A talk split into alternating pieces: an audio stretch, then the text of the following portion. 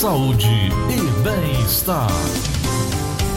Pois é, são 9 horas 40 minutos em Fortaleza. A hipertensão. Ontem, Dia Nacional de Prevenção e Combate à Hipertensão Arterial. Doutora Thais Morena é uma parceira nossa aqui de já há algum tempo. Às segundas-feiras, a cada 15 dias, a gente conversa sobre a saúde do coração, ela que lida na área de da cardiologia. Doutora Thais, muito bom dia, tudo bem, doutora? Bom dia, Gleudson, bom dia a todos os ouvintes. Doutora está é, sempre aí com as suas lives, com as suas informações também no seu Instagram, sempre atualizando a, a, a todo mundo que busca, né, doutora, na, no Instagram? É super importante, né, Gleudson? Agora que está todo mundo conectado, buscando conhecimento, a gente levar isso sério, com um, literatura atualizada. É, o meu Instagram é arroba doutora Thaís Moreno, Thaís com TH. E lá você pode ter mais informações sobre coronavírus, prevenção, estilo de vida. É, e lá você vai seguir uma série de dicas. E a doutora aproveita para falar da saúde do coração e aproveita dar uma série de outras dicas também, que é sempre muito bom acompanhar a doutora Thaís.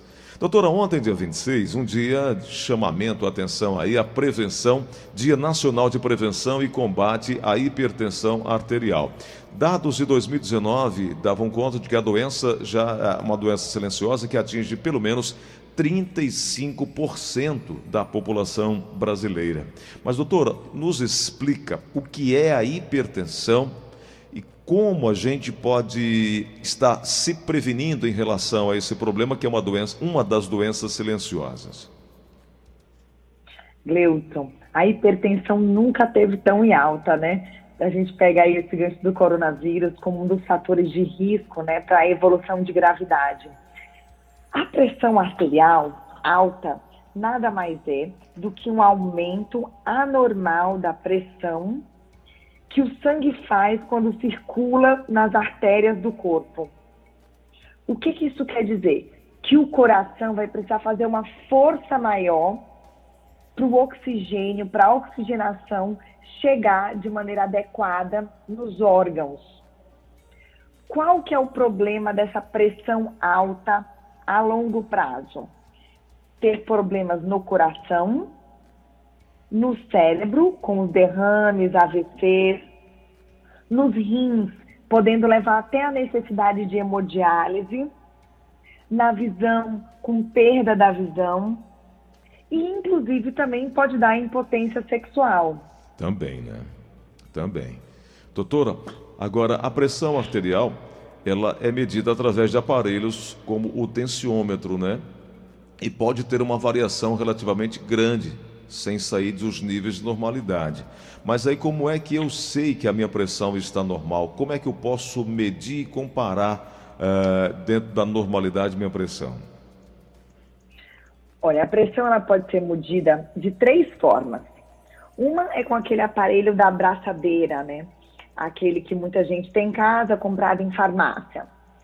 A outra é através do estigmomamômetro, que é aquele aparelho que os profissionais de saúde usam. E a outra é com aquele aparelho de pulso. As três são validadas, desde que tenham selo do metro, que esteja, que esteja é, com as avaliações adequadas, a manutenção. O que, que é importante na hora de medir? Idealmente, a medida da pressão arterial deve ser feita pela manhã, antes da tomada de qualquer med medicamento. Você, você faz seu, seu xixi, descansa, fica cinco minutos sentado, sem as pernas estarem cruzadas e os braços relaxados. E aí você pode medir a sua pressão arterial, tá? É normal uma variação no consultório, é indicado que você faça três medidas e você escolha a maior. Mas uma variação de 3 milímetros de mercúrio é aceitável. Uhum, entendi. Doutora, sabemos que é uma doença silenciosa. Muita gente acha que isso é um problema apenas para pessoas acima de 40, 50 anos de idade. De fato é isso que acontece? Tem muito a ver com idade, tem muito a ver com genética. Quais são os fatores que indicam ou que fazem a pessoa ter tendência a ser é, hipertensa? Gleudson, tem tudo disso que você falou. A hipertensão, ela em 90% dos casos, ela é primária. O que, que isso quer dizer? Ela não tem uma, uma causa específica. Para esses casos de hipertensão primária, nós sabemos que a hereditariedade é um protagonista. Veja, se você tem um dos pais hipertensos, você tem uma chance de 25% de desenvolver a hipertensão arterial. Mas se você tem os dois, a sua chance sobe até para 60%. E nós temos alguns fatores de estilo de vida que contribuem para o aumento da pressão, como obesidade, estresse, o tabagismo, é, a, a, o uso de álcool, o, o consumo excessivo de, de, de sal. Então, esses fatores contribuem. Ainda existe a hipertensão secundária, hum. que é aquela que é causada por alguma doença. E quando você resolve a doença, você consegue resolver a hipertensão. Hum. Por exemplo, uma estenose na artéria renal. É, esse, é, essas causas, elas a gente trata e some a hipertensão. Mas a grande maioria, 90% delas, são casos que a gente vai precisar acompanhar para o resto da vida. É bom, é bom bem deixar claro isso. A Sueli, que mora no Curió, ela está dizendo o seguinte, doutora, quais os tratamentos, quais os cuidados depois que eu sou diagnosticada é, hipertensa? Bom dia, Sueli. Depois que você fez a sua avaliação com o seu clínico ou o seu cardiologista, se for indicado, ele vai passar a sua medicação. Essa medicação ela deve ser tomada todos os dias, independente de se você está de férias, se você não está de férias, se você acordou mais cedo ou mais tarde, que isso é uma dúvida comum dos pacientes hipertensos.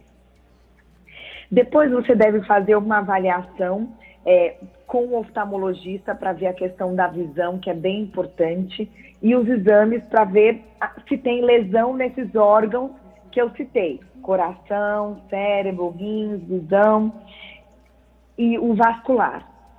Depois você vai precisar ter cuidado com os hábitos de vida que contribuem para o controle da pressão arterial que é uma alimentação saudável, com redução de sal e alimentos preferencialmente de origem anima, é, vegetal, desculpe.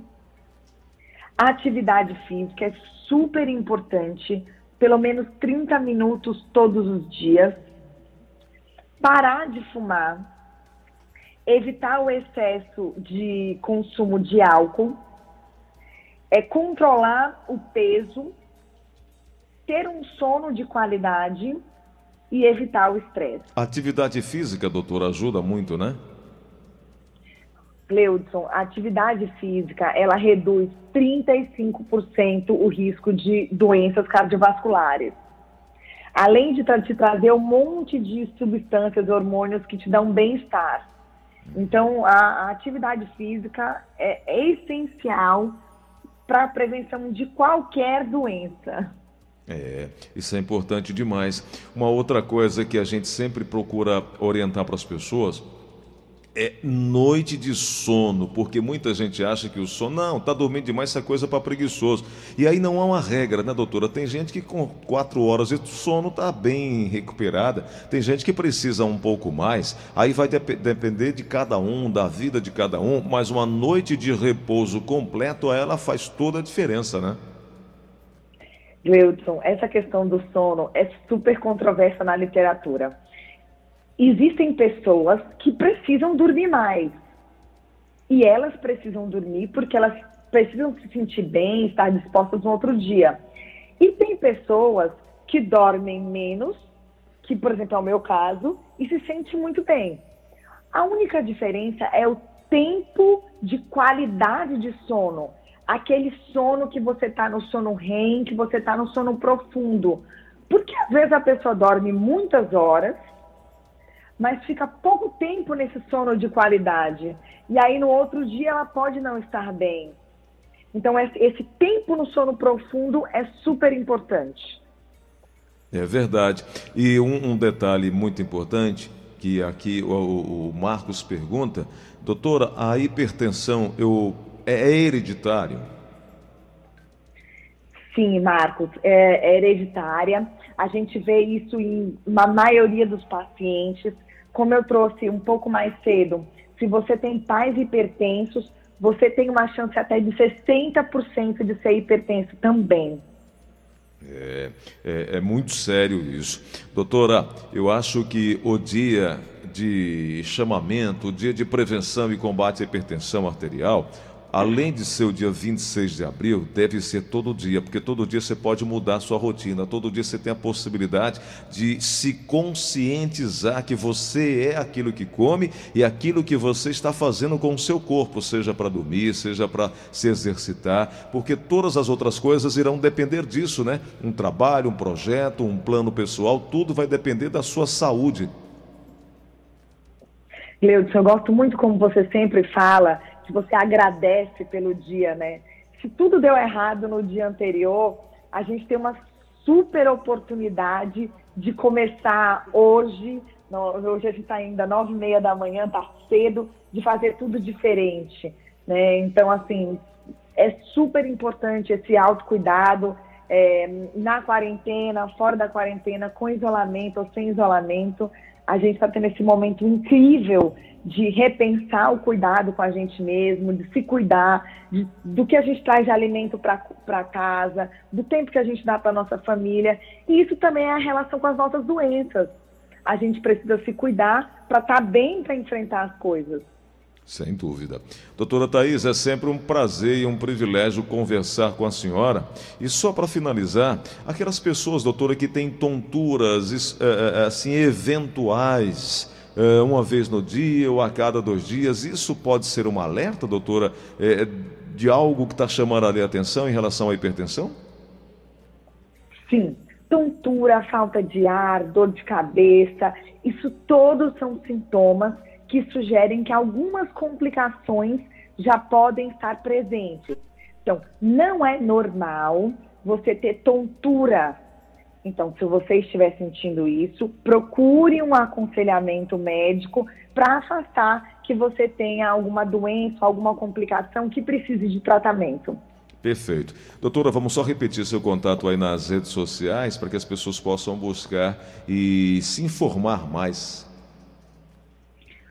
Gente, todos os ouvintes, se vocês precisarem entrar em contato comigo, eu respondo direct, é arroba doutora Thaís Moreno, é BRA, Thaís com TH. Lá vocês têm o contato do meu consultório, é, de todo o conteúdo que o Gleudson já, já informou e eu interajo bem pelo, pelo Instagram. Perfeito. Doutora, obrigado, boa semana e até o nosso próximo encontro, viu, doutora?